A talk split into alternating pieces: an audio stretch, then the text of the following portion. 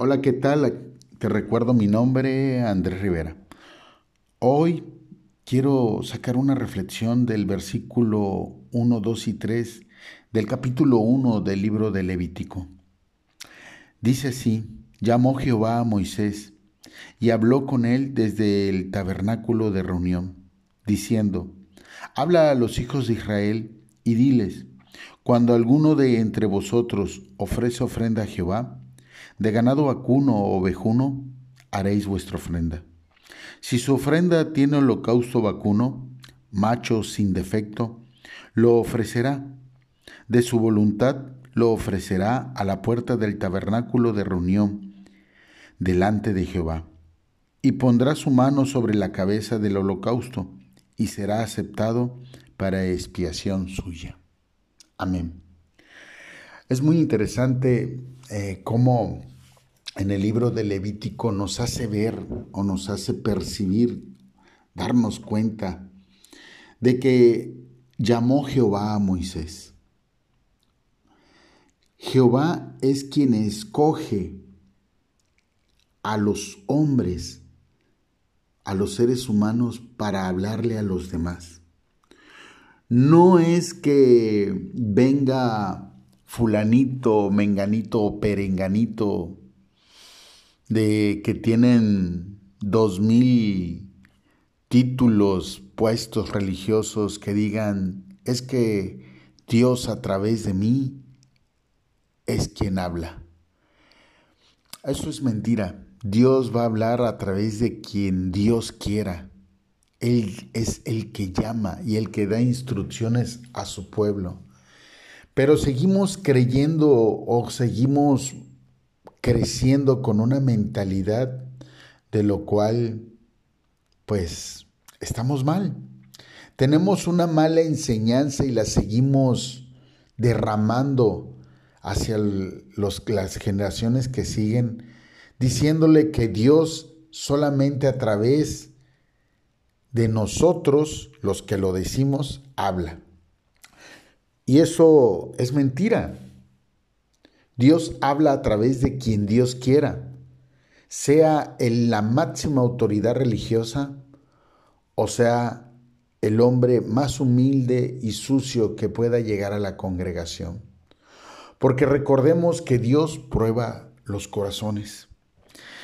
A veces hay pastores que Dios les ha mandado enseñanza a través de un subordinado pero es tanta su soberbia, es tanto querer ocupar el lugar de Jesucristo, que su vanidad, su ego no les deja ver que los hijos de Dios encuentran una enseñanza hasta de una hormiga.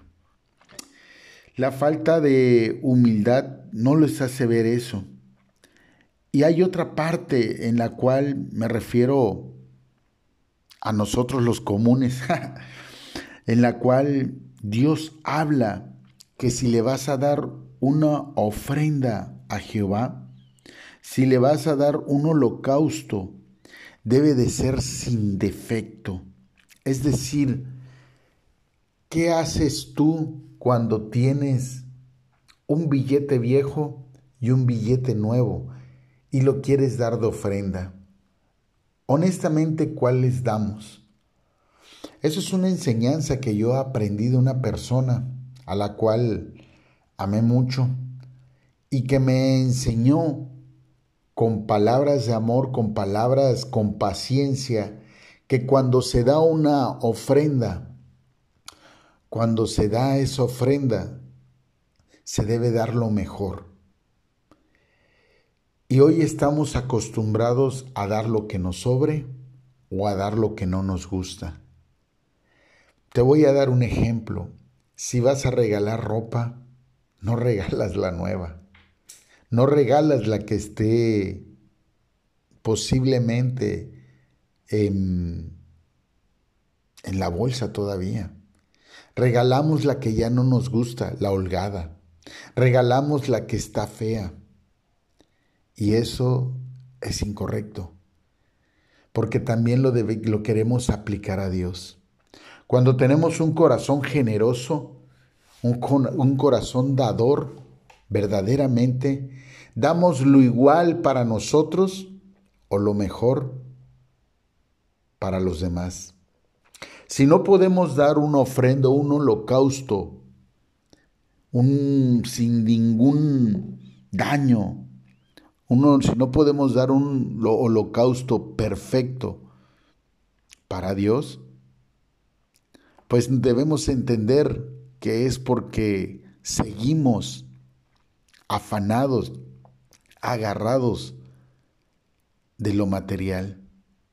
Seguimos enganchados sin darnos cuenta que lo que tenemos mañana simplemente se quedará aquí y a lo mejor ya nosotros no estamos. Es increíble cómo no nos damos cuenta que para dar una ofrenda a Dios tenemos que dar lo mejor y no solamente dar lo mejor, tenemos que llevarlo nosotros. Por ello dice al final, sí, casi del del versículo 3, ofrecerá la ofrenda a la puerta del tabernáculo de reunión, a donde te vas a reunir con Dios, a donde vas a llevarles ofrenda. Ahí debes de llevarlo, debes de dar la pauta tú. Y te voy a decir algo muy interesante. Muchas veces damos la ofrenda y decimos, sí, ven a buscarla. Pero, ¿y si tú la llevas? ¿Y si tú se la llevas a la persona? Sé que estamos viviendo tiempos en los cuales, pues si tú vas a regalar arena, blood y grava y se lo llevas a la persona, lo primero que van a pensar es, mm, quiere algo, mm, ¿no será que, que este cuate eh, juega béisbol al revés y bla, bla, bla. La gente siempre va a hablar, pero no importa. Lo que importa es con qué corazón lo hagas, con el corazón correcto que está pidiendo Dios. Cuando demos una ofrenda, démosla de corazón, démosla dando lo mejor para Dios. Y te voy a decir que es tan importante que extendamos nuestras manos sobre la ofrenda. Es decir, no se trata nada más de sí, velo a buscar y que lo lleve otro, porque hasta eso hemos visto. Y perdón, muchas veces hasta cuando vamos a dar nuestro diezmo o nuestra ofrenda a la congregación y nuestros hijos van con nosotros, toma, llévalo tú allá, llévalo tú. Ni eso queremos hacer ahora. Ni ese sacrificio podemos hacer, aunque nos duela la pierna, aunque nos duela la espalda, no queremos ni levantarnos. Y si no podemos levantarnos, no queremos ni siquiera eh, girar las ruedas de la, de la ah, silla. No queremos ni hacer eso, no queremos hacer nada, pero sí queremos que Dios nos bendiga. Sí queremos que Dios nos bendiga dándole lo más feo que, nos sobra o que nos queda. Sí queremos que Dios nos bendiga, pero nosotros no nos queremos levantar a llevársela. Sí queremos que Dios nos bendiga siendo soberbios y altaneros y diciendo que Dios solamente habla a través de mí. Y no nos damos cuenta que estamos errando en todo. Estamos errando en todo totalmente. ¿Cómo es posible que Jesucristo, siendo el Hijo de Dios, se sentó a comer se sentó a comer con pecadores. Pero tú, tú ni una ofrenda quieres llevar al necesitado. Y digo llevar porque la misma palabra te lo está diciendo, que llevó hasta la puerta. Hay que llevarlo hasta la puerta, es decir, hasta la puerta del tabernáculo de reunión es decir, que hay que llevar la ofrenda hasta donde es. No tienes que esperar a que la persona venga a tu casa para llevarle un pan. Agarra y tú dile, Señor, bendice este pan, lo quiero ofrendar, regalar eh, a X, Y o Z y tú lo llevas. Ese es el corazón correcto. Hace poco platicaba con una persona y me decía que se unieron para llevarle dinero, despensa, comida a una persona hasta su casa. Eso es lo correcto. Ese es el corazón agradable a Dios. Ese es el corazón que nos lleva cada día a ser una sociedad mejor. No importa si esta persona te lo agradece, no te lo agradece, si esta persona habla mal de ti después, si te traiciona, no importa. Tú lo hiciste con el corazón correcto porque no lo hiciste pensando en la persona, no lo hiciste pensando en ti, lo hiciste pensando en que Dios la puede bendecir. Creo que tenemos mucho que reflexionar desde la autoridad más alta, y no digo que todos, que cree que solamente a través de Él Dios habla, hasta el hermano más pequeño que necesita ser de bendición, pero que quiere que hasta Dios trabaje por él. Tenemos mucho que reflexionar y darnos cuenta que todos, todos somos responsables de lo que hoy, hoy mismo se está viviendo, por soberbia, por rencor, por vivir frágiles, por no soportar la verdad, a pesar de que la palabra dice ciñete con el cinturón de la verdad.